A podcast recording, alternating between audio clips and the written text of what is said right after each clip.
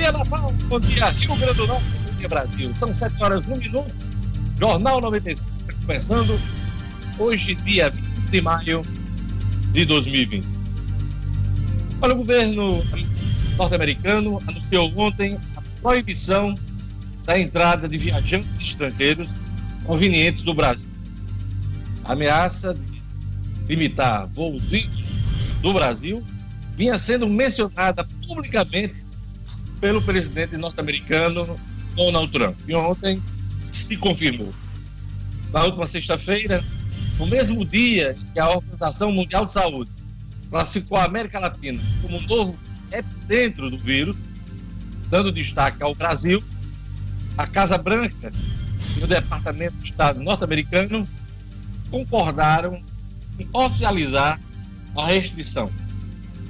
A medida foi anunciada ontem, domingo, e a restrição passa a valer a partir das 23 horas do próximo dia 28 de maio. Na verdade, na, zero hora do dia 29 de maio. Luciano Kleiber, é mais uma porrada nesse setor aéreo, né? Porque você cortar voos para os Estados Unidos é bastante complicado para o Brasil. Bom dia, Luciano. Bom dia, Diógenes, Marcos, Gerlane, Rara, toda a turma do estúdio e principalmente aos nossos ouvintes. Pois é, Diógenes, o que chamou mais atenção nessa medida do presidente Trump é que ele é tido como um aliado de primeira hora, né? Do presidente Jair Bolsonaro. Inclusive, o presidente Jair Bolsonaro prega uma amizade pessoal com ele. Do ponto de vista sanitário, é até compreensível. O Brasil está aí é, disputando com os próprios Estados Unidos a, a, o posto, o incômodo posto de epicentro da epidemia, né? Então, esse tipo de medida nesse momento é até compreensível. Eu não sei se os Estados Unidos tomariam uma medida como essa, claro que a situação não, não seria a mesma, mas se tivesse, se hoje, hoje houvesse condição das pessoas viajarem, por exemplo, se a Disney estivesse aberta, já que os brasileiros tão odiados por Donald Trump deixam muito dinheiro na economia americana todos os anos com o turismo. Pois é.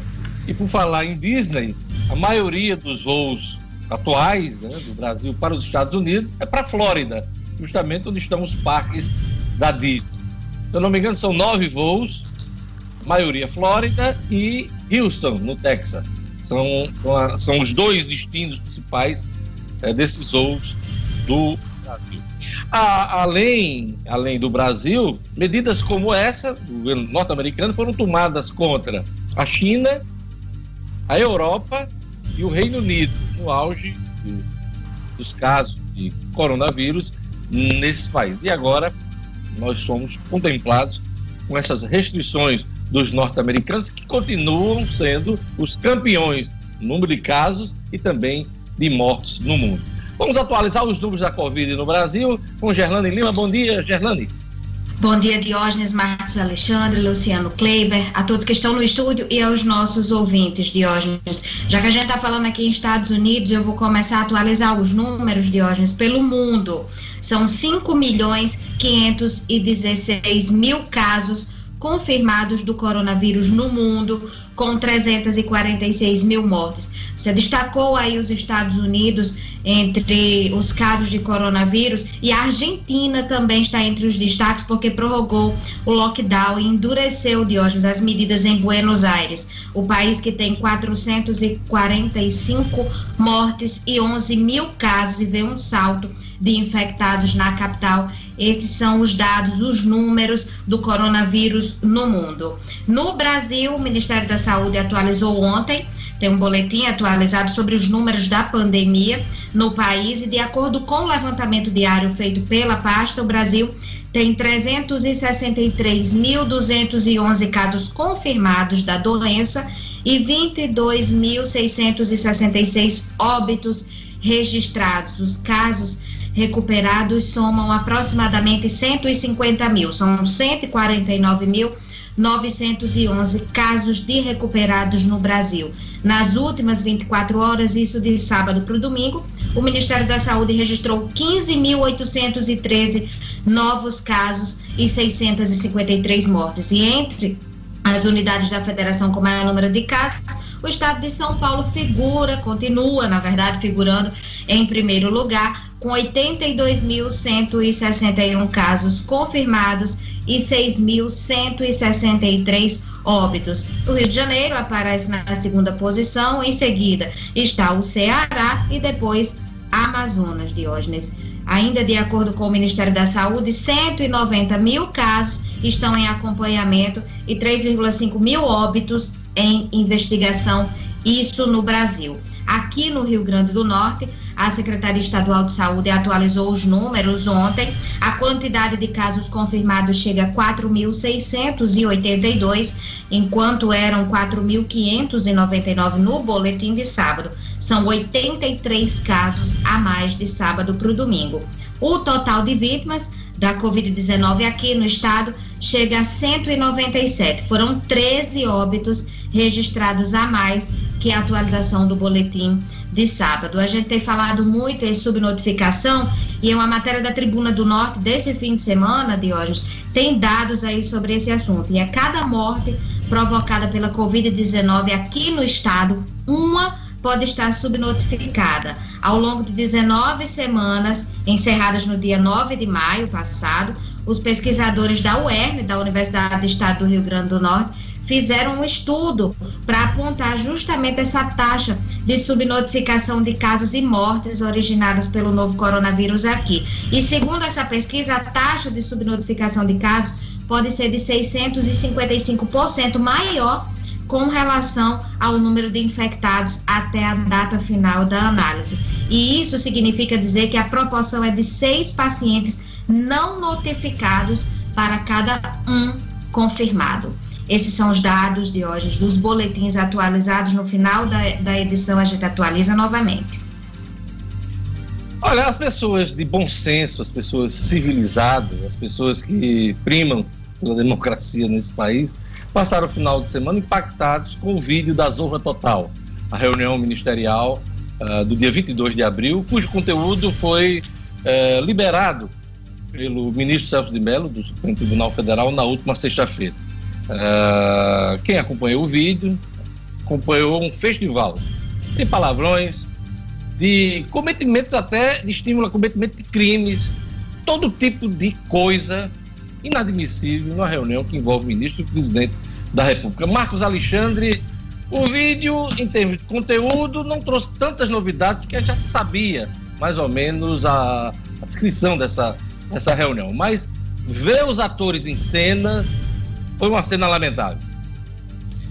Totalmente lamentável, Jorge. Bom dia a você, bom dia a Luciano, a Gerlane, aos amigos do estúdio e aos ouvintes do Jornal 96. Totalmente lamentável, porque o, o, o que a gente viu foi, como alguns até já definiram, como o prefeito de Manaus, é, Arthur Vigílio, parecia uma, uma, uma conversa de botequim, né, um, de arruaceiro na esquina né? Palavrão para cá, palavrão para lá, bravatas, é, puxa-saquismo, muita bajulação, um, festival de bajulações também no nível, no mesmo nível aí de palavrões, falou-se de tudo, né? Mas senti falta de duas coisas aí nessa reunião, de, de Covid-19, tirando uma fala lá do ex-ministro, agora ex-ministro, na época era ministro, Nelson Taj, né? Não se falou de Covid-19, o país já no dia 22 de abril já vivendo aí o crescimento de casos, então não se falou. E não se falou de Brasil, não se falou de Brasil, falou de governo, de segurança, de minha família, eu li três vezes o livro de Keynes e, e pouca coisa de Brasil. Então, é, é mostra bem o nível de prioridade desse governo, né? Que se volta para o seu próprio umbigo para tentar, de repente, aí o que está em jogo, né? De sendo investigado é, a tentativa do presidente de interferir na Polícia Federal para proteger seus filhos e seus amigos, ele próprio disse isso né, na, na, na reunião, né, falando, falando de segurança, de. Eu, eu, eu, inclusive, tenho a opinião de que o vídeo foi pouco esclarecedor nesse ponto aí da, da, da interferência da Polícia Federal, embora faça parte, tenha como fazer parte do processo, já que há fatos anteriores e posteriores né, que confirmam um pouco a tese do ex-ministro Sérgio Moro, mas senti falta realmente de Covid-19, que é a grande crise que a gente vive hoje no mundo, né, no Brasil inclusive, e de políticas para o Brasil. A gente vê é, o, o, ministro Ricardo Salles, por exemplo, falando de passar a boiada, de aproveitar que a imprensa está com os olhos voltados para a Covid, né, para mexer aí na legislação federal, bel prazer dele, e o ministro Abraham Weitraub falando o que falou, né, Jorge? Lamentável mesmo, totalmente. Pois é, você lembrou do Weintraub, daqui a pouquinho a gente volta a esse assunto, mas também deplorável também a, a postura da ministra de Direitos Humanos, a Damares Alves, dizendo que ia mandar, ou pelo menos pedir à justiça a prisão de governadores e prefeitos. Daqui a pouquinho a gente volta a esse assunto. Hoje tem posse no Tribunal Superior Eleitoral, a posse do ministro Luiz Roberto Barroso, que assume neste momento, inclusive de tomada de decisões importantes sobre o adiamento das eleições. Daqui a pouquinho a gente trata desse assunto também aqui no Jornal 96. Olha, jovem morre ao cair em força de elevador em prédio da Zona Sul de Natal. Daqui a pouquinho os detalhes com Jackson Damasceno. E futebol. Uh, na volta do futebol do Rio Grande do Norte, clubes vão usar transmissões de jogos com receita extra. Bom dia, Edmo Sinedino. Bom dia, Diógenes. Bom dia, ouvintes do Jornal 96. Pois é, a expectativa de que, aliás, talvez seja uma das poucas receitas que o futebol vai ter no seu retorno, ou pode ter no seu retorno. Portanto, os clubes devem começar a pensar em transmissão dos seus jogos, campeonato estadual, quem sabe Série D do Campeonato Brasileiro, num acordo com a CBF, e também esperando que aconteça o apoio da Federação Norte-Rio Grandense de Futebol. Diógenes. É isso aí, daqui a pouquinho futebol com Edson Cidadino aqui no Jornal 96.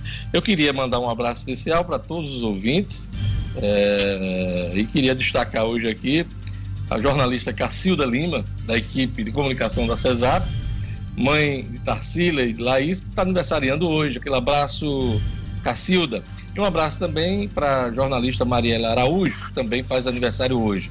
Hoje é dia 25 de maio, tem algumas datas aqui comemorativas: Dia da Indústria, Dia do Massagista, Dia Nacional da Adoção, Dia do Trabalhador Rural, Dia Internacional das Crianças Desaparecidas, Dia da Costureira e Dia Internacional da Tiroide. Então são as datas comemorativas. Bom dia, Lugo Dias! Bom dia, Diógenes, ouvintes do Jornal 96, a todos os colegas do jornal.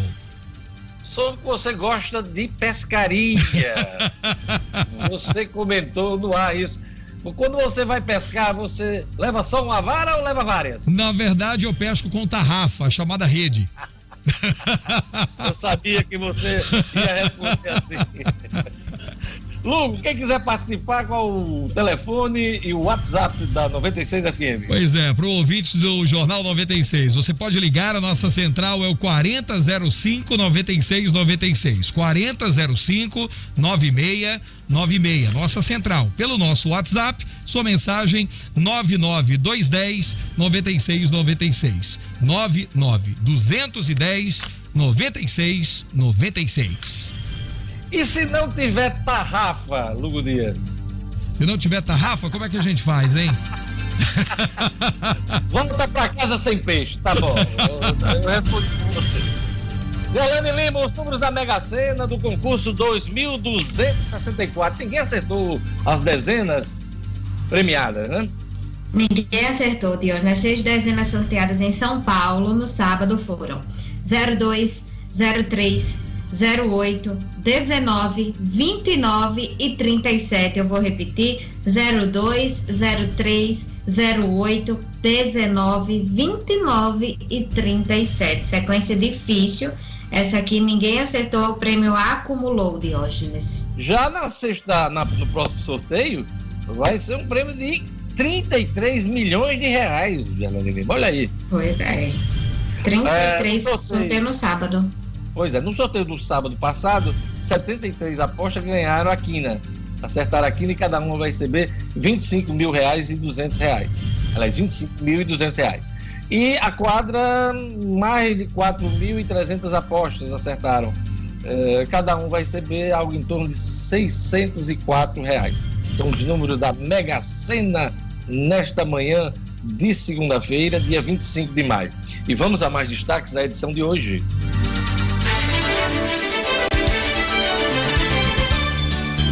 Estados Unidos anunciam proibição de entrada de viajantes vindos do Brasil por causa do coronavírus. Governo prorroga prazo de inscrição do Enem até o próximo dia 27. Polícia Federal realiza maior apreensão de drogas em aeroportos do Rio Grande do Norte. Jovem morre ao cair, ao cair em fosso de elevador em prédio da Zona Sul de Natal. Futebol. Prefeitura do Rio libera treinos dos clubes e jogos devem começar dia 14 de junho. E na volta do futebol aqui no Rio Grande do Norte, clubes vão usar transmissões dos jogos como receita extra. 7 horas e 17 minutos.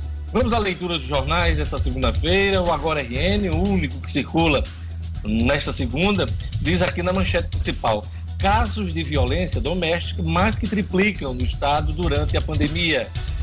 O resultado do estudo do Observatório da Violência Letal Internacional do Rio Grande do Norte, é, que acompanha esses números e verifica aí o aumento de casos de violência doméstica durante a pandemia. É, também é destaque no Agora RN.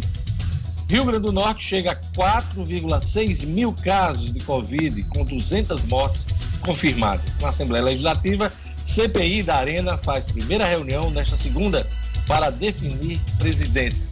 Aliás, esse é assunto de Marcos Alexandre daqui a pouquinho no Jornal 96. E vamos a leituras dos principais jornais do país. A Folha de São Paulo traz na sua manchete principal depois de vídeo, Bolsonaro ataca Celso de Mello do STF. Irritado com a divulgação, o presidente tenta impingir suspeita a decano que conduz caso no Supremo. Jair Bolsonaro partiu para o ataque contra o ministro Celso de Mello, que divulgou o polêmico vídeo da reunião ministerial de 22 de abril. Em rede social, o presidente citou o artigo da lei sobre abuso de autoridade. A reunião não era reservada e foi gravada, sendo usada como evidência no inquérito que apura a acusação de interferência de Bolsonaro na Polícia Federal. O foco agora é em Celso de Melo Marcos Alexandre. Dia desses era Alexandre de Moraes. Quem será a próxima vítima do Supremo Tribunal Federal, Marcos Alexandre? Segundo vai trava não escapa um, né, Diógenes? Agora... Prender todo mundo, né? é, pois é. A, a, aí tem essa situação com o ministro Celso de Mello, Diógenes, mas me permita voltar um pouquinho de novo à sexta-feira, né? Porque saiu aquela nota do Augusto Heleno, né? Do general Augusto Heleno, nota muito grave, né? Tá, pra, mas pra vamos, mim... deixar, vamos deixar para daqui a pouco essa, porque eu estou lendo a, vamos, então daqui a pouquinho a gente fala que eu tenho também um, alguns complementos aí. Olha, a prisão no STF era só para alguns, diz Weintraub, o ministro Weintraub, Abraham Weintraub, defendeu posição pela prisão de ministro do STF expressa na reunião de 22 de abril, ressalvando que o pedido era para alguns, não todos. Aliás, ele não deveria fazer esse tipo de recomendação para ninguém mas segundo ele não foi. Pra... Agora ele devia ter nominado, né? Inclusive para poder ser responder juridicamente. Aliás, sobre esse assunto, espera-se um posicionamento da presidência do Supremo Tribunal Federal depois de conhecido o vídeo. É, posicionamento que talvez demore, porque ontem o Antônio Dias Toffoli, ministro, presidente do Supremo Tribunal Federal, é, informou que está é, licenciado por questões médicas. Ele que retirou um abscesso, fez uma cirurgia, uma pequena cirurgia, e também apareceu com sintomas da Covid-19. Então, o ministro vai ficar afastado por pelo menos sete dias, a depender aí do, uh, do estado dele. E assume o Supremo Tribunal Federal o ministro Luiz Fux. Eu não sei se o Fux vai dar essa resposta ao governo diante dessas declarações do vídeo. Eu acredito que não. Eu acho que ele vai aguardar o retorno do presidente do tribunal, Antônio Dias Toffoli. Daqui a pouquinho a gente traz mais informações sobre o Dias Toffoli. Também é destaque aqui do estado de São Paulo, cinco estados à beira do colapso, diz aqui o Estadão. Deixa eu ver quais são os cinco estados aqui. É, São Paulo, Rio, Amazonas. Eu ver mais quem aqui. Daqui a pouquinho a gente chega aqui. Esse... Deve ser Ceará e Pernambuco, Diógenes. Ceará e Pernambuco, né? É porque na, na, na primeira, na, na, primeira manchete aqui não tem a nomeação. Enfim, São Paulo, Rio, Amazonas, Pernambuco e, e o Ceará, né, Marcos? Isso, são... acredito que sim, pelo número de casos né, que vinham apresentando. Não tem notícia de outro estado que tenha passado eles, não. O Estadão diz aqui: gestão da pandemia piora imagem do país e afasta investidores. Estados Unidos barram estrangeiros vindos do Brasil. Moro, governo não combate a corrupção. O ex-ministro Sérgio Moro deu entrevista ao Fantástico, né, de Globo ontem, dizendo que o presidente Jair Bolsonaro não levou à frente a, a agenda né, anticorrupção que ficou estabelecida com ele desde quando ele aceitou o, cargo de ministro da Justiça. Agora, né, Moro? Poderia ter denunciado isso durante o governo. É, teve que engolir muito sapo para se manter no cargo. Agora está falando porque está fora do governo. É sempre assim. Então são os destaques do Estado de São Paulo. E vamos aqui para uh, o Globo. Equipe da PG, PGR, Procuradoria Geral da República, vê crime de Bolsonaro em troca na Polícia Federal. Investigadores avaliam que as provas obtidas até agora caracterizam a advocacia administrativa. São os destaques do Globo nesta manhã, segunda-feira. Marcos, você falava no Augusto Heleno, ministro Augusto Heleno, que na última sexta-feira reagiu a um procedimento de praxe do Supremo Tribunal Federal, quando recebe pedidos de ações eh, que estão sendo investigadas, e mandou a PGR fazer uma análise sobre um pedido de consulta dos telefones do presidente da República e do filho dele, Carlos Bolsonaro. A reação foi muito forte, numa nota à nação, com ameaças a reações antidemocráticas, Marcos Alexandre. Pois é, Jorge, uma nota muito forte realmente. O ministro chega a falar em consequências imprevisíveis, palavra dele, para a estabilidade nacional, né, deixando aí no ar de que pode haver algum tipo de medida drástica, e caso o, o, o, o STF leve adiante essa, essa medida de solicitar os celulares, não só do presidente Jair Bolsonaro, como do vereador Carlos Bolsonaro, filho, o 02, né? O 02, filho do, do presidente. É, então, é, é, o ministro foi muito criticado por conta disso, e tem que ser mesmo, ministro Augusto Heleno. Né? Agora, passou, chamou a atenção a passividade do próprio STF com essa, com essa situação. Deveria já ter tomado um posicionamento à altura né, dessa, dessa, dessa, dessa ameaça né? O, o, o que o general Heleno, o que o general Augusto Heleno fez na sexta-feira e que foi reverberada pelo próprio presidente. O presidente mais uma vez, né, elevou o tom, disse que jamais, palavra dele, jamais vão pegar esse celular dele, nem, nem se a justiça determinar. O interessante é que essa nota de Augusto Heleno, ela foi emitida dois dias depois de numa conferência, no videoconferência, o próprio ministro ter dito que golpe não vai acontecer no país, que isso é conversa da imprensa, que a, os militares não vão embarcar nisso. Quer dizer, dois dias antes ele tinha dito isso. Para dizer dois dias depois, eh, em tom de ameaça, que eh, poderia haver uma quebra da constitucionalidade, uma quebra do nosso sistema democrático. É, foi contraditório, né, Marcos Alexandre? E uma informação que eu não sei se muita gente, quem acompanha e quem leu a história, não, talvez não lembre, mas Augusto Heleno está acostumado a esse ambiente de preparação de golpe de Estado. Ele foi ajudante de ordens do ministro do Exército, Silvio Frota.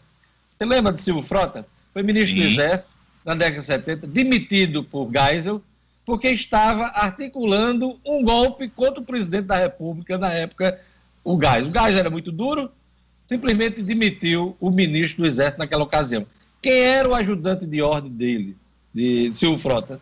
Augusto Heleno. Então, uh, uh, o general Augusto Heleno, que aliás tem um currículo, inclusive, muito fechejado, muito considerado, um camarada que, que né, representou o país, inclusive em missões internacionais, representando o Exército Brasileiro, hoje faz parte do governo Bolsonaro, né, isso não, não deslustra uh, o currículo dele, mas esse episódio, o episódio da sexta-feira, é, não deixa de ser lamentável para quem tem um, uma imagem, né, uma biografia a zelar, Marcos Alexandre.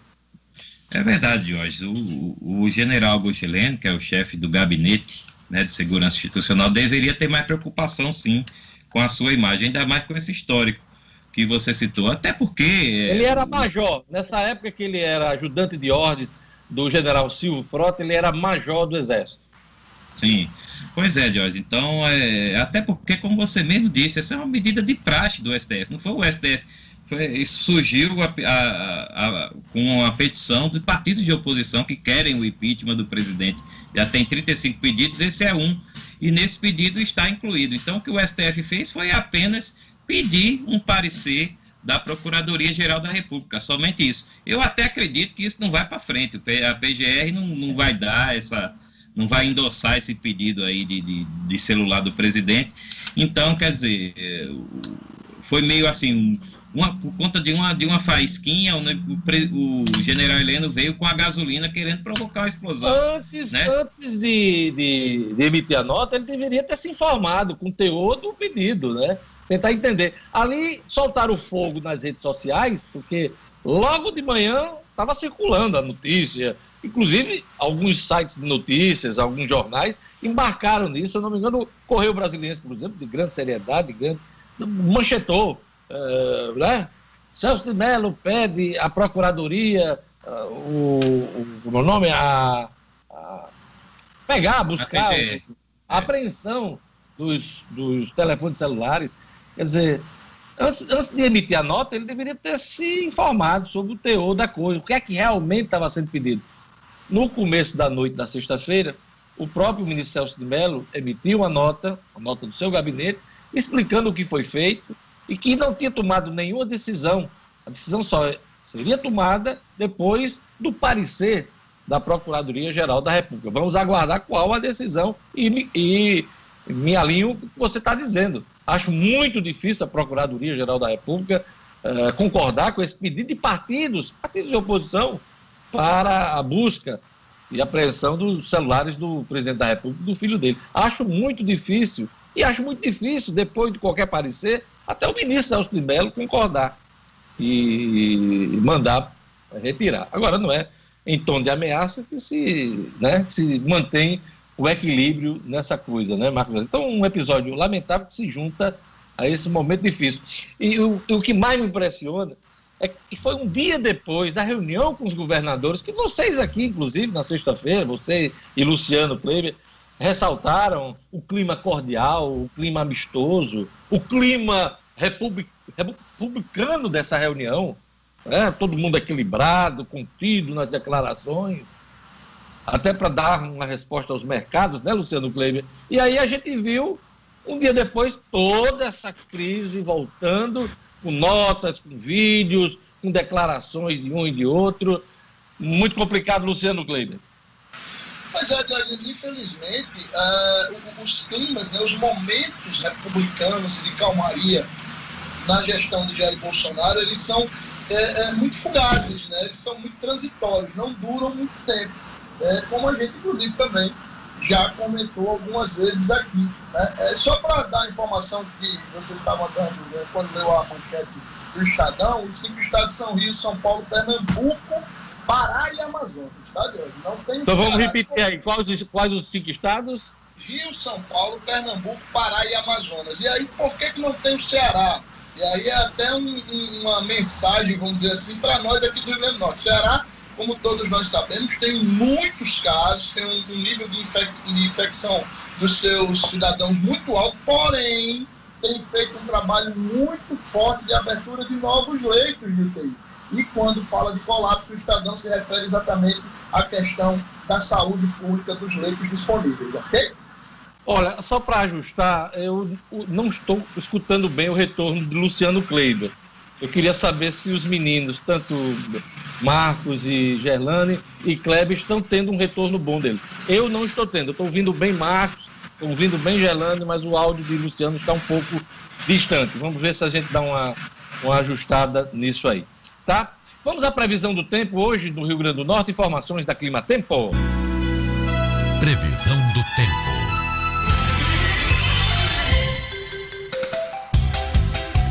O Instituto Nacional de Meteorologia emitiu um alerta de chuvas intensas em 98 municípios aqui do Rio Grande do Norte. Esse aviso é válido até amanhã de hoje e prevê chuvas entre 30 a 60 milímetros por hora. Aqui em Natal, a segunda-feira é de sol com muitas nuvens, períodos de nublado e chuva a qualquer hora. Mínima de 24 e máxima de 29 graus. Em Campo Redondo, a segunda-feira de sol pela manhã e previsão de pancadas de chuvas à tarde e à noite. A mínima fica nos 24 e a máxima chega aos 34 graus. Em Galinhos, a previsão é de sol com aumento de nuvens pela manhã e pancadas de chuva à tarde e à noite. Mínima de 23 e máxima de 34 graus. E em João Câmara, a segunda-feira de sol.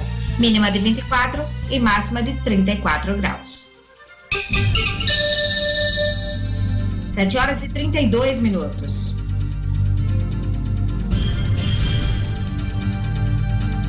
Polícia Federal realiza maior apreensão de drogas em aeroportos do Rio Grande do Norte. Os detalhes com Jackson Damasceno. Polícia com Jackson Damasceno, o da massa. Oferecimento Ótica Ideal. Compre seus óculos escuros ou de grau das melhores marcas em até 10 vezes no cartão. Temos convênios com empresas e associações. Facilitamos seu exame oftalmológico. Ótica Ideal. Nosso ideal é fazer você feliz. Edifício Barão do Rio Branco 5. Telefone 3201 6797. Sigam também nossas redes sociais. Olá, bom dia a todos que fazem o Jornal 96, bom dia aos nossos queridos ouvintes.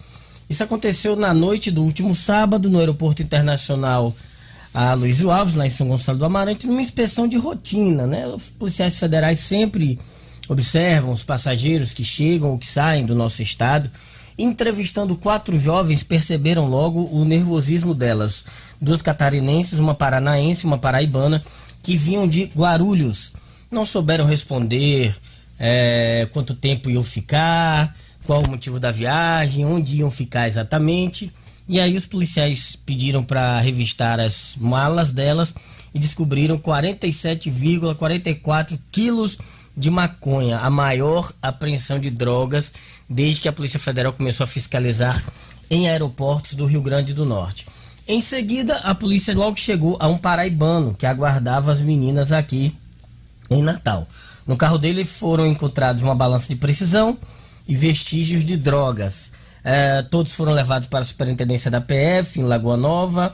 A maior parte deles preferiu se reservar o direito de ficar calados. E uma das mulheres já tinha antecedentes criminais. Foi presa na Bahia por um motivo parecido, trazido, trazendo drogas de Lisboa a Portugal. Todos foram indiciados por tráfico interestadual de entorpecentes. Jovem morre ao cair em fosso de elevador num prédio da, Zona Sul de Natal. Vamos aos detalhes com Jackson. Esse triste fato aconteceu por volta de 3h45 da manhã deste domingo. O jovem Julicácio Andrade, de 25 anos, é, acabou caindo no fosso do elevador de um edifício da Zona Sul de Natal, de Capim Macio. A gente não conseguiu apurar se ele morava nesse prédio, se ele estava na casa de alguém conhecido. Sabe-se que ele estava no quarto andar, perdão, chamou o elevador e não percebeu que o equipamento não tinha chegado. Ele deu um passo e acabou caindo no fosso, tendo morte instantânea. O Corpo de Bombeiros foi acionado para fazer o resgate do corpo. A Polícia Militar esteve no local. A Polícia Civil também esteve no local por uma questão de praxe e procedimento. Vai investigar o caso. O fato é que ao longo do dia muitas pessoas lamentaram. O Júlio Cássio seria, parecia ser um jovem muito querido. Ele era assessor parlamentar do deputado Kelps Lima, que publicou nota de pesar, assim como muitas outras pessoas o fizeram é, ao longo do dia. São as notícias desta segunda-feira. A gente vai ficando por aqui e volta amanhã com mais notícias de polícia aqui no Jornal 96. A todos, um grande abraço e até amanhã. Jornal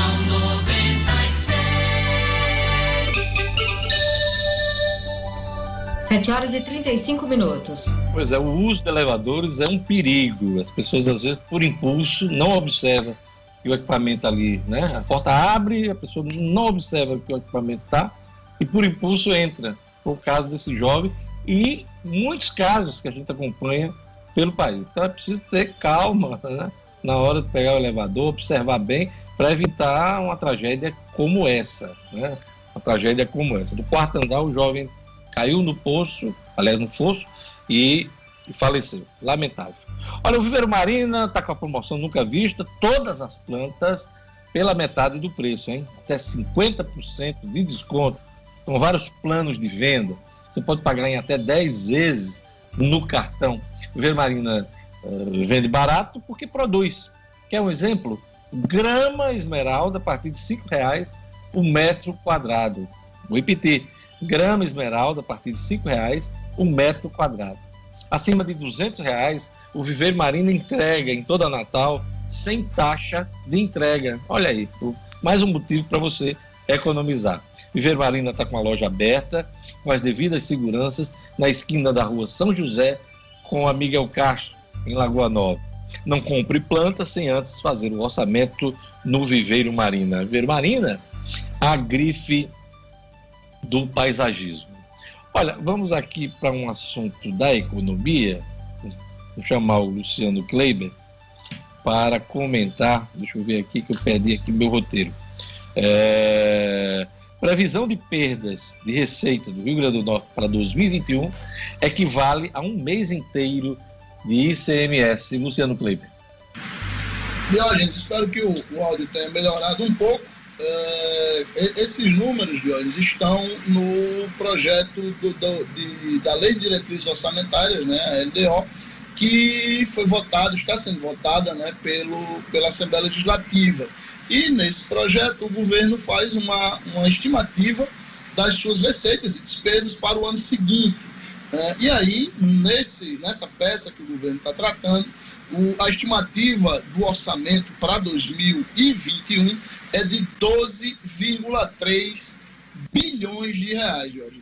Só para você ter uma ideia, este ano de 2020, a estimativa é de 12,8. A queda prevista pelo governo é de 455 milhões 710 mil reais.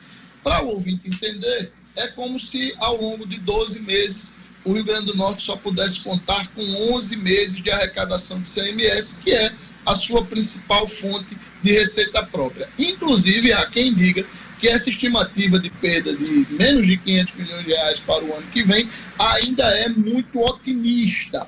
Há pessoas que trabalham dentro da Secretaria de Tributação que estão acompanhando com muito cuidado os números, que falam em perdas da ordem de 800 milhões de reais nas receitas próprias do Estado para 2021, de hoje. Se 2020 está sendo difícil, com toda a ajuda federal que está chegando, imagine como será 2021.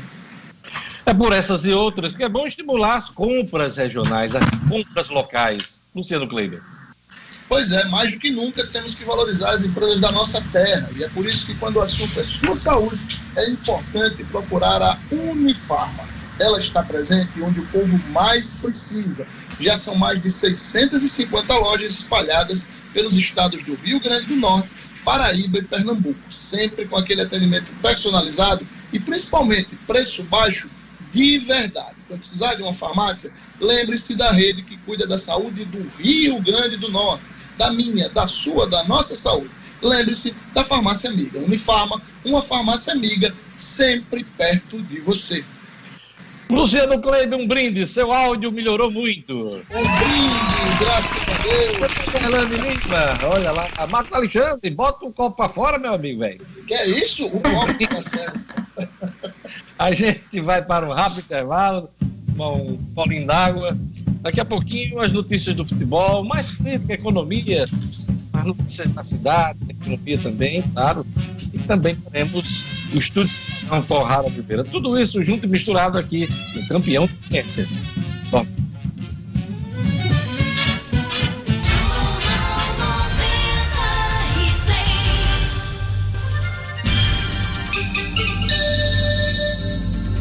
Estamos de volta, uma ótima semana a todos, 7 horas e 41 minutos. O governo deixa para última hora decisões importantes, como a do Enem, por exemplo. Uh, a inscrição foi adiada depois que o próprio concurso, as datas do concurso foram adiadas, nem por método do Ministério da Educação, não, viu? Foi por decisão do Congresso Nacional do Senado. Eu, eu vi aqui nota 10 na semana passada, para decisão do Ministério da Educação, mas não foi o Ministério da Educação que, que decidiu, não foi o Senado, foi pressão do Congresso Nacional. Inscrição de Enem tá adiada, Gerlane Lima. Pressionado exatamente pelo Congresso, Diógenes, o MEC adiou, e você até comentou aqui a semana passada, na verdade, que as inscrições poderiam sim ser adiadas, já que as provas não seriam mais na mesma data. Só que até a sexta-feira, que seria o último dia de inscrição, não tinha essa decisão, pelo menos até amanhã da sexta-feira, e à tarde, aí foi decidido que as inscrições também foram adiadas até a próxima quarta-feira, dia 27, Diógenes. As inscrições que começaram no último dia 11 e podem ser feitas na página do participante, enem.inep.gov.br, até o próximo dia 27 quarta-feira. Até amanhã da sexta-feira, mais de 5 milhões de estudantes já tinham feito a inscrição para a prova. O ministro, o Abraham Weintraub, disse que os candidatos inscritos serão ouvidos em junho pela página do participante do INEP, Diógenes. Eles, os interessados, vão escolher quando fazer a prova. É aquela consulta que o ministro falou aqui semana, falou semana passada e a gente repercutiu aqui no Jornal 96. Ele falou em uma publicação no Twitter. E na quarta-feira, o Ministério da Educação anunciou o adiamento, como a gente já disse aqui, pressionado pelo Congresso, do Enem por algo entre 30 a 60 dias, essa é a expectativa. A estrutura dos exames, do exame, será a mesma, serão aplicadas quatro provas objetivas, constituídas por 45 questões cada, e uma redação em língua portuguesa. A redação será manuscrita em papel nas duas modalidades. Durante esse processo de inscrição, o participante deve selecionar uma opção de língua estrangeira, inglês ou espanhol, e este ano será obrigatória a inclusão de uma foto atual do participante no sistema de inscrição, que deverá ser utilizada, claro, para procedimento de identificação no momento da prova. O valor da taxa de inscrição é de R$ 85,00 e esse valor deve ser pago até o dia 28, até a quarta-feira. Ainda não se sabe se essa data de pagamento também será prorrogada, já que é a mesma data de pagamento desde o início das inscrições. Então, a gente fica também nessa expectativa em relação à data de pagamento, que até então está mantida para até o próximo dia 28, no caso a quinta-feira. Já que a gente está falando em educação, rapidinho, Diógenes, o Ministério da Educação é, divulgou também o cronograma para adesão das instituições de educação superior públicas ao processo seletivo do segundo semestre do SISU, esse processo que usa as notas do Enem, do Exame Nacional do Ensino Médio, como critério de classificação. Então, o período para adesão começa hoje e vai até sexta-feira, e as retificações poderão ser feitas entre 1 de junho e 5 de junho. Diógenes. Obrigado, Gerlane Lima. Olha, uh, o ministro Luiz Roberto Barroso toma posse hoje no Tribunal Superior Eleitoral. Ele vai presidir o TSE a partir de agora, durante as eleições desse ano, e logo agora, esse mês de junho, é preciso que tanto o Congresso Nacional como o Tribunal Superior Eleitoral definam uma vez por todas se vai haver adiamento, se não vai haver adiamento, se vai haver prorrogação de mandatos, já descartadas lideranças partidárias, o próprio ministro Barroso, que assume hoje o TSE. Então, quer dizer, mas junho vai ser, vai ser fundamental para qualquer definição nesse sentido. Então, hoje a aposta do Luiz Roberto Barroso, Marcos Alexandre, vai ser uma aposta diferente. Por conta da Covid-19, ela vai se dar por videoconferência, Marcos, Marcos Alexandre.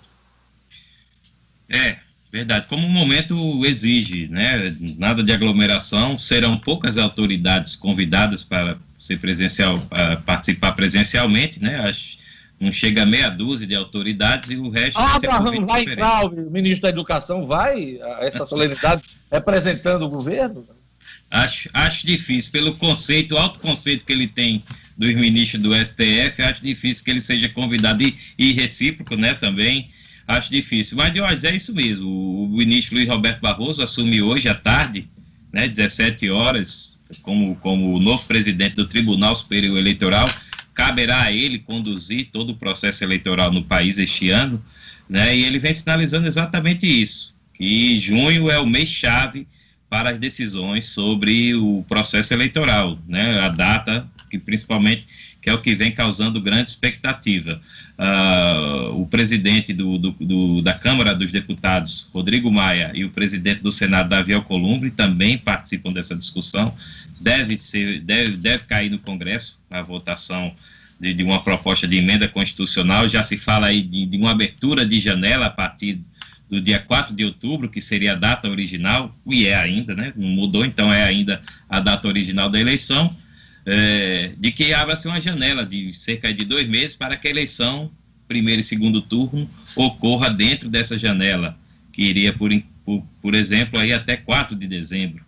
Né? São, sim, são várias fórmulas que estão sendo estudadas, a eleição também pode ocorrer em dois dias seguidos, primeiro e segundo turno, é, para diluir um pouco os, o, o, número de eleitores né, que, que, que votarão, que participarão do processo. Então, são essas fórmulas que estão sendo estudadas, estudadas com essa, com essa posse hoje do ministro Luiz Roberto Barroso, essa discussão vai se acelerar, eu, eu não tenho dúvida. Além dessa agenda eleitoral, Luiz Roberto Barroso assume pelo menos situações contra a chapa eleita em 2018, uh, Jair Bolsonaro e do vice Hamilton Mourão. Então, além dessa questão eleitoral, ele precisa dar andamento, conclusão até, desse, dessas apreciações, desse julgamento, na verdade, porque são ações que questionam a eleição de, de Bolsonaro na, em 2018. Acredito eu que nenhuma delas vai vingar no âmbito do Tribunal Superior Eleitoral, mas são ações que estão em curso. Então, é mais um encargo que Luiz Roberto Barroso assume a partir de hoje como presidente do Tribunal Superior Eleitoral. O vice Hamilton Mourão, Marcos Alexandre, anda assumido por conta da Covid-19. Ele que testou. É, aliás, não foi nem ele que testou positivo. É, foi um assessor e ele estabeleceu um, né, um, um recolhimento, aí, um alto recolhimento, ele e a esposa dele, a, a Paula. Né? Então, eles estão Agora, o que me chamou a atenção em relação a Mourão, não sei se vocês leram, um artigo elogioso ontem do senador Serra em favor declarações, aquelas declarações dadas pelo vice recentemente, pedindo equilíbrio das instituições nesse momento. Essa, essa defesa do Serra, ou pelo menos artigo elogioso, se junta a declarações manifestas já, por exemplo, Fernando Henrique Cardoso, e pede a renúncia do, do do Jair Bolsonaro e que entregue logo o governo ao, vi, ao vice Hamilton Mourão. Estão incensando o Mourão, Marcos Alexandre, na sua, na sua opinião? Estão dando corda, né, Jorge? Como se diz lá em Currais Novos, estão dando corda a Mourão aí. Ah, Jorge, é uma possibilidade, né? Já tem 35 processos de impeachment aí, assim, não se vislumbra no horizonte. O próprio Rodrigo Maia, que é o presidente da Câmara, vem segurando bastante esses, esses pedidos de impeachment, a esse também que gerou tanta celeuma na sexta-feira, né, do, a, a, partir da, da entrega da petição ao, a, por parte do ministro Celso de Mello à, PGR, a Procuradoria-Geral da República, que gerou a reação do, do ministro Augusto Heleno, mas o Hamilton Mourão está caladinho, inclusive na reunião chamava atenção Bolsonaro falando, né, aquele festival de, de, de palavrões, e ele calado ali, só olhando, participando e acompanhando aquele desenrolar. Só com os olhos fora da linha d'água, assim, sabe? É, o jacaré. Igual o jacaré, igual o é. jacaré, só com os olhos de fora. Olhos de fora, olhando para um lado, olhando para o outro. Luciano Kleber. Eu queria só é, dar duas informações aqui, que eu tenho certeza que vocês viram, mas no comentário talvez tenha sido de citar. A primeira é com relação à questão do, do dessa possibilidade de dois dias de eleição, né? Para o nosso ouvinte ficar atento, é muito mais, é, tem coisas muito, muito, muitas coisas envolvidas nisso, né? E dois dias de eleição ao invés de um, segundo informação publicada na convenção, no domingo, é, sábado passado, representará um gasto de 200 milhões de reais a mais para os nossos bolsinhos, viu, Diógenes Dantas? Fazer a eleição em dois e não em um dia custa, além do custo já existente, mais 200 milhões de reais ao TSE, para mim, para você, para todos os nossos ouvintes. E a outra Luciano, para restringir a propagação da doença, para evitar que mais pessoas morram, se gasta, porque já está se gastando tanta coisa aí, vamos gastar aí. Não, ok, mas, mas, é, mas é importante que a gente saiba. É importante que a gente saiba que tem isso no radar. E a outra com relação a essa, essa, essa decisão do Mourão, né, de por ter tido um assessor que positivo, ele, ele guardar aí uma certa quarentena, ele mandou uma mensagem para Jair Bolsonaro dizendo disso, E a resposta do Bolsonaro foi a seguinte: fica tranquilo que essa coisa não pega na gente, não, tá ok? Minha Nossa Senhora, é um pacto, né? Pacto com. tá na coluna de Lauro Jardim de ontem. Olha, a gente, como a gente está falando hoje da eleição, não é, não é bom esquecer a eleição, não. E para isso você precisa se informar com livros como esse, o Processo do Direito Eleitoral, Marcos Alexandre. Pois é, Diógenes. É, esse aí é para quem quer ficar por dentro do que há de mais atual em matéria de regras eleitorais. A pedida é exatamente essa: o processo, o livro O Processo e o Direito Eleitoral, do advogado e escritor Kennedy Diógenes. É uma obra que tem tudo para virar referência, pois trata de maneira simples e completa os principais temas do direito eleitoral, da construção histórica até suas normas mais atuais, definidas pela mais recente mini-reforma política. O livro Processo e o Direito Eleitoral já nasce assim, como importante fonte de consulta para quem deseja participar de campanhas eleitorais, até mesmo como candidato. O livro Processo e o Direito Eleitoral, de Kennedy Diógenes, está à venda pela internet no site www.oeleitor.com.br www.oeleitor.com.br É isso aí, agora vamos para o futebol, né? Olha, na volta do esporte aqui no Rio Grande do Norte, os clubes vão usar transmissões de jogos como receita extra. Mais detalhes agora com Edmo Cinedino. Esportes com Edmo Cinedino. Pois é, Diógenes. Vamos lá, Edmo. Pois é, na volta do futebol, que ainda não tem data, claro, e a gente sabe que quando o futebol do Rio Grande do Norte voltar, talvez te, teremos, tenhamos é, jogos, meses de jogos é, sem a presença do público. E como receita extra, os clubes devem utilizar um, as transmissões dessas partidas sei lá, para vender o seu produto, para ter um pouco de receita. É o que se espera, é que os dirigentes começam a pensar, começam a se preparar. E claro, contando, esperando que tenham o apoio da Federação Norte-Grandense de Futebol e que não aconteça nenhum impedimento, como normalmente é, se posiciona o presidente da federação. Vamos esperar que o futebol possa voltar e que os clubes tenham essa receita, Diógenes.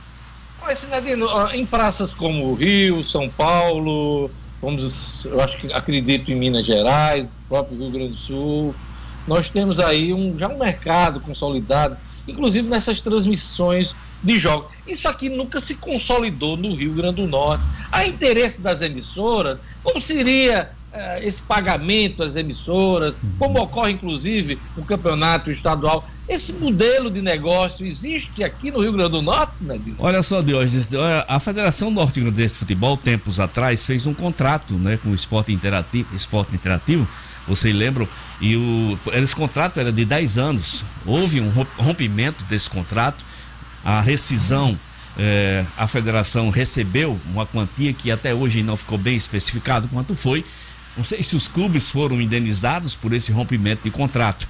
Mas essa, é, é, essa nova, esse novo modelo de transição de ordem seria de, partindo dos próprios clubes, aproveitando os jogos do estadual e quem sabe no futuro, né, com a aquiescência da CBF e FNF, jogos de uma série D, por exemplo, que não tem, né, que não tem mercado, vamos dizer assim, não tem interesse das televisões, de televisões comerciais ou mesmo das TVs fechadas, de transmissão de jogos de um campeonato estadual do nosso e de uma Série D do Campeonato Brasileiro.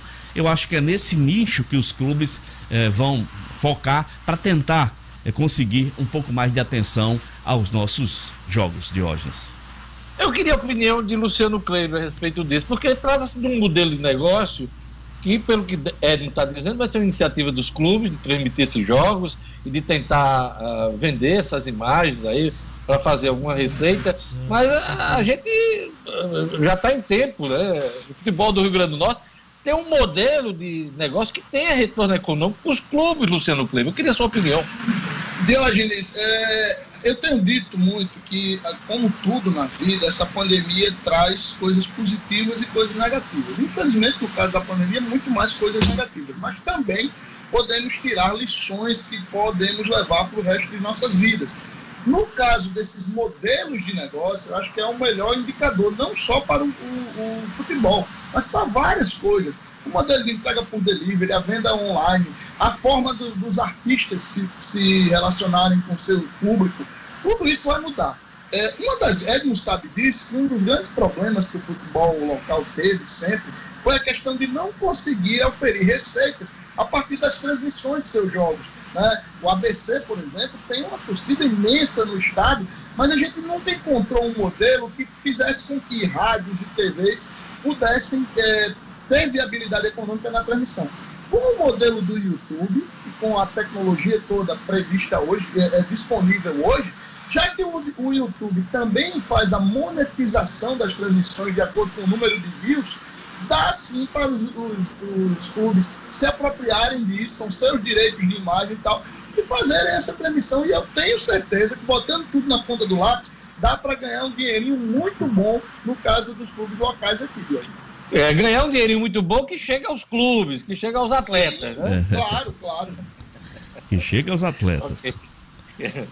Árbitros locais cobram ajuda da Federação Norte Grandense de Futebol. Sinedino, explica pra gente. Olha só, Deus, não existe uma diferença entre árbitros da FNF, né? E os árbitros da CBF, os que dirigem ou já dirigiram jogos nacionais e que fazem parte do quadro nacional.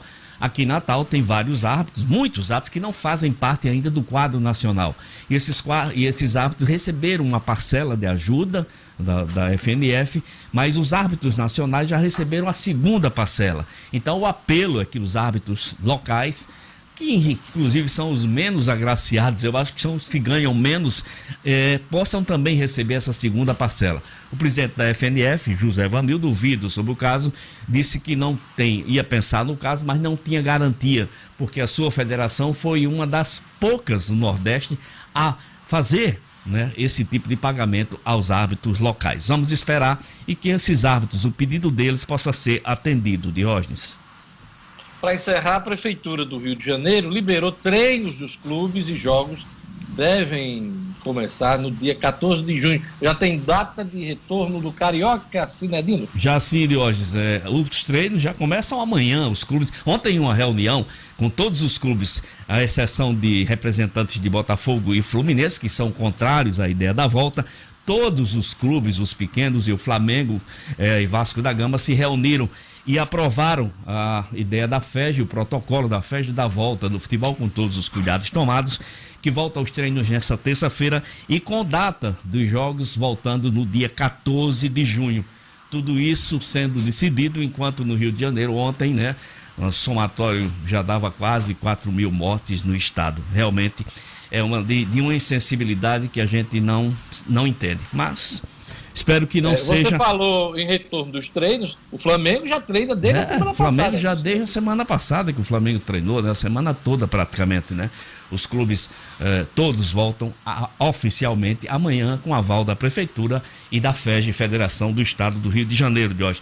Jorge, deixa eu, deixa eu encerrar aqui mandando um abraço muito especial eh, para minha mãe, Dona Toinha, que ontem completou 96 anos de idade. Toinha não é fácil não, viu? 96 anos de idade, firme e forte. Meu abraço. E também um abraço especial para o meu amigo Reginaldo Bezerra de Brito, representante dos pastéis Um Show em todo o Nordeste. Dona Toinha, 96 anos, aquele abraço, a minha velhinha forte, firme, graças a Deus. Pois é, Deus a mantenha com saúde. 96 é um número, né?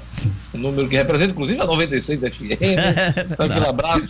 Abraço para dona Toinha, saúde e paz. Muita saúde, paz e força nesse momento. Obrigado, Sinedino. Até amanhã com as notícias do esporte. Até amanhã, de hoje. Um abraço a todos. 8 horas. As centrais do cidadão reabrem em nove cidades, mas atendimento só acontece com agendamento prévio. Quem vai explicar para a gente tudo isso é o Rara Oliveira, do Estúdio Cidadão. Estúdio Cidadão, com O'Hara Oliveira. Bom dia a todos. O Estúdio Cidadão traz hoje a informação de que o governo do estado determinou a abertura das centrais do cidadão localizadas nos municípios de Apodi, Açu, Currais Novos, João Câmara, Santa Cruz e Pau dos Ferros. Isso a partir de hoje. A ideia é desafogar o atendimento no Sistema Nacional de Empregos, o Cine, a unidade matriz aqui de Natal, que, como já informamos, está sempre com filas de pessoas em busca de atendimento. Mesmo com a abertura em caráter excepcional para o atendimento exclusivo no Cine, os interessados ainda precisam fazer um agendamento prévio para evitar filas e aglomerações. As centrais de Parnamirim, São Gonçalo do Amarante e São José de Mipibu, na Grande Natal, também estarão abertas para atendimento exclusivo de serviços do Instituto Técnico Científico de Perícia, como a emissão de documentos. É importante deixar claro que não é preciso ir marcar o serviço no local, já que é possível agendar por telefone ou via internet para ser atendido com hora marcada e ter acesso ao local sem comprometer ou pôr em risco a saúde. O agendamento está sendo feito provisoriamente por números de telefone celular. Segundo o governo estadual, em breve será disponibilizado um número institucional para as marcações de horários em todas as centrais.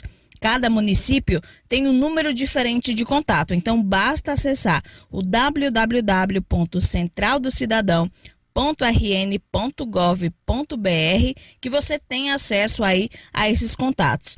É nesse site também que você pode fazer o agendamento direcionado à emissão da carteira de identidade se você mora em Parnamirim, São Gonçalo do Amarante ou São José de Mipibo.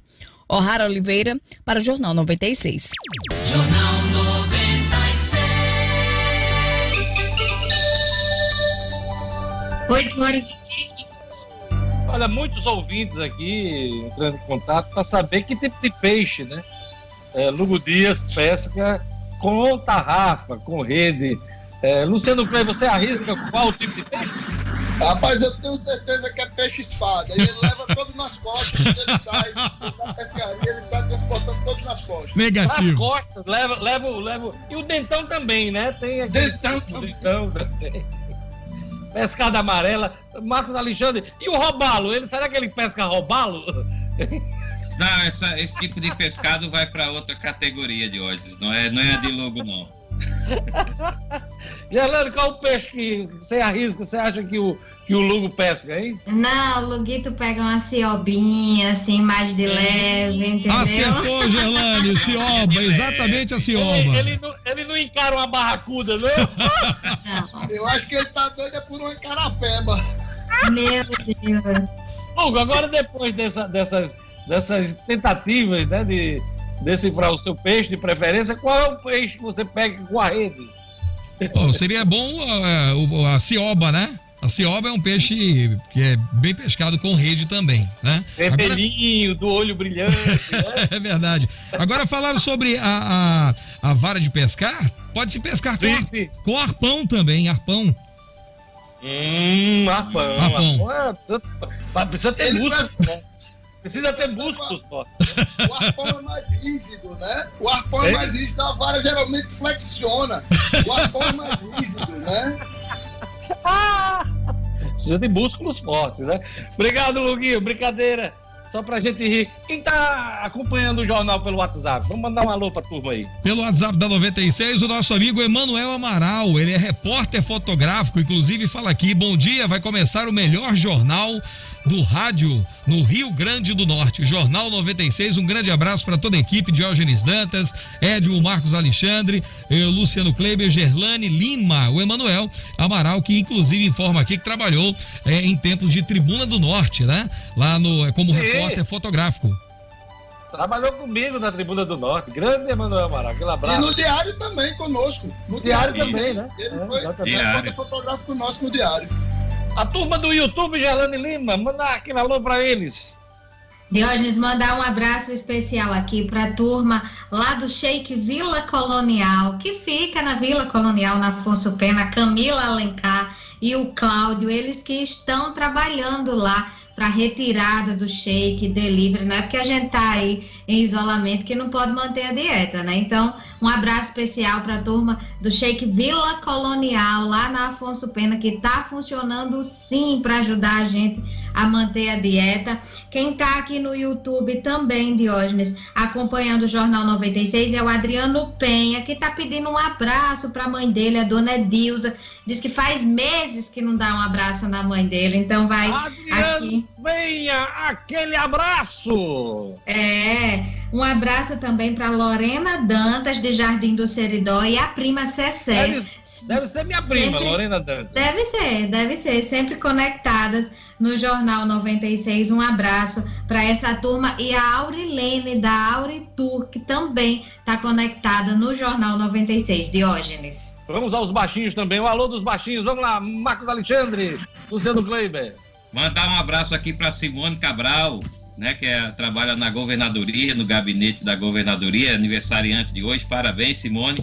Mandar também um abraço pro meu xará, Marquinhos Silvano, Marquinhos Bebeto. que Ele era chamado assim porque, além de ter uma aparência parecida com o Bebeto mesmo, da seleção e do Flamengo, Bebe- jogava muita bola. Então, Jogou no, Marquinhos- jogou no Vasco também. É Bebeto que fez assim, né? Quando É, o Bebeto. é. Passou um tempinho curto no Vasco, mas foi marcado mesmo pelo Flamengo. Lembra logo. Sim, mas eita, eu sou Flamengo agora. pô. Tá certo, tá certo. Luciano Kleiber. Eu vou manter a linha do abraço que a gente mandou para nosso amigo Emanuel Amaral há pouco. Mandar um abraço para duas grandes figuras que trabalharam conosco também no Diário Natal, grandes fotógrafos, e são nossos ouvintes, Franco Marconi e Eduardo Maia, dois astros das lentes que são nossos ouvintes. É isso, é grande, grande lembrança aí, além de Emanuel Amaral. Franco Marconi, grande figura. Franco que foi meu colega de TV Cabugi, nos primórdios da TV Cabugi, e foi nosso colega de Diário Natal. Já E é vovô, viu? querido Edu- Foi vovô, né? Já é É, já vovô, vi- é. Eu já já vi é foto vovô. dele no Instagram com a, É. com a netinha. E o Eduardo Maia, essa figura, né? é, tombada pelo patrimônio histórico é, do Rio Grande do Norte, né? Edmo que chamava ele, Edmo chamava ele de Beisola. Edmo. Vamos lá, vamos seguir aqui a última rodada de informações do Jornal 96. Atendimento remoto do INSS é prorrogado até o dia 19 de junho, Gerlane Lima. Pois é, Diógenes, o atendimento nessas agências foi prorrogado, a decisão foi publicada já no Diário Oficial da União. No dia 20 de março, já tinha uma outra portaria que definia esse atendimento até o dia 30 de abril, mas foi prorrogado até 19 de junho. Então, durante esse período, os casos que dependem de perícia médica serão analisados sem atendimento presencial. O segurado terá que anexar o atestado médico pelo portal ou aplicativo do INSS para com o intuito de antecipar parte do valor do benefício devido ao segurado. Para acessar o meu INSS, é preciso digitar o endereço inss.gov.br no computador ou instala o aplicativo no celular gratuitamente. Estão disponíveis mais de 90 serviços e, segundo a Secretaria da Previdência, para saber como gerar a senha, além de aprender a solicitar os serviços, acessa o site do INSS, que ele é autoexplicativo, então está lá tudo bem explicado para poder conectar e acessar o aplicativo ou o site, Diógenes. Então, o atendimento remoto foi prorrogado até o dia 19 de junho. Olha, o corte de cargos no governo federal ainda não passou de uma promessa do presidente Jair Bolsonaro. Ah, tem mais nomeados do que Lula e Dilma. Nosso querido Luciano Gleiber. Pois é, Deus, isso é um levantamento que o jornal Folha de São Paulo traz hoje, aliás, desculpa, o jornal Estado de São Paulo traz hoje, mostrando o número de servidores comissionados eh, dentro do gabinete do presidente da República de hoje. Ali, na, na realidade, não dentro do gabinete, mas no entorno do Palácio do Planalto. Eh, Jair Bolsonaro, que recebeu lá em dezembro de 2018 essa estrutura com 3.544 cargos, eh, reduziu, é verdade. Hoje ele tem, em- maio, ele tinha 3.395 pessoas nomeadas, porém é um número muito acima, por exemplo, do número de Fernando Henrique Cardoso, que tinha 2.133, Lula, que tinha 3.100, e Dilma, que tinha 3.329. Além disso, o chamado gabinete do ódio, Diógenes, que é aquele que realmente fica ali pertinho do presidente Jair Bolsonaro, tem 23 assessores especiais. No tempo de Lula eram 17, no de Dilma eram 15, aliás, é o contrário, no tempo de Lula eram 15, no tempo de Dilma 17, no tempo de Temer 13. Bolsonaro tem 23 pessoas no gabinete do ódio. Salários, Diógenes, variando de 6,2 mil a 16,3 mil reais para o gabinete do ódio. Eu nunca vi o ódio ser remunerado, mas aí está tendo o exemplo do, do Brasil hoje. Agora, Ei, é, olha que o Centrão ainda não chegou de vez, hein? Eu queria pois destacar é. uma coisa ainda da zorra total da, da reunião do dia 22 de abril. a melhor expressão para representar isso é a zorra total. O presidente reclamou muito da segurança, da falta de relatórios eh, dos órgãos de segurança, citou inclusive a BIM, do Alexandre Ramagem, né, que é dirigido por eles, não, não recebe, e que tinha um esquema paralelo. Esse sim é que funcionava, o esquema paralelo dele de informações. Só que duas coisas. Primeiro, ele explicar que, que esquema paralelo é esse de informações. Não deixou muito claro. Citou alguns colegas, deputados, militares, é, que, que são da área de segurança, mas não explicou. Existe um esquema paralelo de informações dentro do Palácio do Planalto. Esse é um ponto. O outro ponto é que a imprensa, né, tão contestada, foi atrás das, das informações. De 2019 para cá, Bolsonaro recebeu 1.300 relatórios de todos os órgãos de segurança. Estava faltando relatório para ele? Dos mais diversos, né? De todo tipo.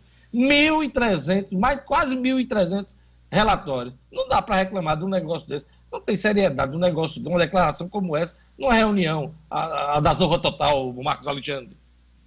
Pois é, Diógenes, é, não tem razão de ser. Isso aí é, é, é assim, é, é, tá claro se vai ser provado, se o STF vai considerar, se a PGR vai mandar o processo seguir, é, é outra história. Mas está claro que o presidente Jair Bolsonaro tem interesse, sim, em comandar né, da forma que ele acha melhor, ou seja, como se fosse o quintal da casa dele, as instituições. E aí está incluída, claro, a Polícia Federal.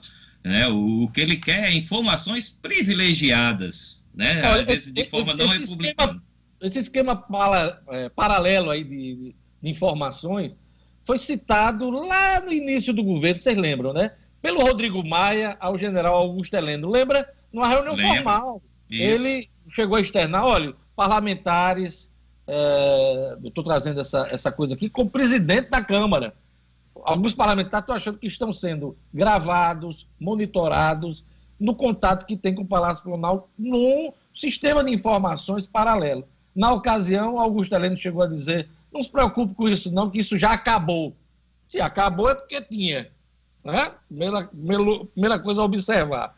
Então, desde essa época, quer dizer, do início do governo, já tinha reclamações nesse sentido, e o, e o presidente, na reunião eh, ministerial, diz, confirma que tem um esquema eh, paralelo de informações, é, além dos habituais, além dos oficiais. É uma coisa absurda, um, uma coisa. E segundo desse... ele é o que funciona, viu, Diógenes? É o esquema paralelo. Segundo ah, ele, ele é o que funciona. Ele só confia nesse. Ele só, segundo ele. Agora, ele só... Diógenes, só um outro ponto grave que eu acho que merece ser ressaltado ainda aqui, assim, para mim, como leigo, como foi o mais grave de todos da reunião, mais do que os palavrões, mais do que a falta de Covid, falta de Brasil, foi ele pregando o armamento da população. Isso, isso aí eu acho que para mim, é assim, gravíssimo isso aí. E como forma de, como forma de desobediência civil, Marcos Alexandre. Exatamente. das autoridades. De é. botar revólver na cara do prefeito, na cara de do prefeito, governador. De governador, de, de, exatamente. A polícia. Se a polícia for, for eh, determinar ela uma ordem para ela cumprir, para manter a auto social, é para reagir com arma. Isso está claro lá no. Essa, essa, essa foi a política, entre aspas, que o presidente apresentou. A única política que ele apresentou para o país na reunião foi essa. E o que mais me impressiona é que os ministros militares estavam lá, estava o ministro da Defesa, Fernando Azevedo, estava lá o, o chefe da Casa Civil, que é um militar, o, o Walter Braga Neto, estava lá também o, o outro, o Augusto Heleno, e ninguém se manifestou, ninguém contestou. E estava lá o Sérgio Moro, que era ministro da, Moro, da Justiça. já estava... Já estava de saída. Já estava de saída, né? Aliás, eu não sei se vocês observaram, tem uma hora do vídeo, viu, Luciano, que o Sérgio Moro levanta, fala com o Bolsonaro, acho que para ir no banheiro, ou para ir em algum lugar, ou resolver alguma coisa. Aí quando ele passa e sai, aí alguém olha para Bolsonaro, e Bolsonaro faz bem assim... Aí faz uma carinha. Ele saiu mais cedo. Ei, Na só reali... faltou fazer assim. Só faltou fazer assim. Na realidade, ele saiu mais cedo, Deus. Ele saiu coisa de meia hora antes do término da reunião. Ah, eu achei que ele tinha entrevista... saído ir no banheiro e voltava para a reunião, né? Na entrevista que ele deu ontem ao Fantástico, ele disse que tinha um compromisso tal, e que foi falar Você observou que Bolsonaro gesticula para alguém e faz, a, a, faz uma cara assim de. Tá, tá fudido. Ele disse que tinha um compromisso, Luciano, mas usou como desculpa para sair. Ele tinha um compromisso, usou como desculpa, que ele queria sair realmente da reunião. É, ele disse que não cabia o contraditório naquela reunião e não tinha motivo para ele continuar ali. É complicado, complicado. Deu para observar bem isso. Uma última informação, é, o Marcos traz para a gente sobre a composição da CPI da Arena das Dunas na Assembleia Legislativa. Hoje deve ser escolhido o presidente e também o relator. Tem algum palpite? O relator vai ser o autor da proposta, o Sandro Pimentel, vai para a presidência. O que é que está pintando aí, Marcos Alexandre? Diógenes, é, de fato, daqui a pouco, às 10 horas, tem a primeira reunião né, dos cinco membros da CPI. Né, são eles aqui o Alisson Bezerra, o Sandro Pimentel, que é o autor do requerimento, a Isolda Dantas, do PT, Tombas Farias, do, do PSDB, e o Coronel Azevedo, do PSC. Então, eles vão decidir a, a, quem vai ficar com a presidência, por exemplo, e quem vai ficar com a relatoria. Geralmente, né, em casos assim, a relatoria fica com alguém da bancada do governo.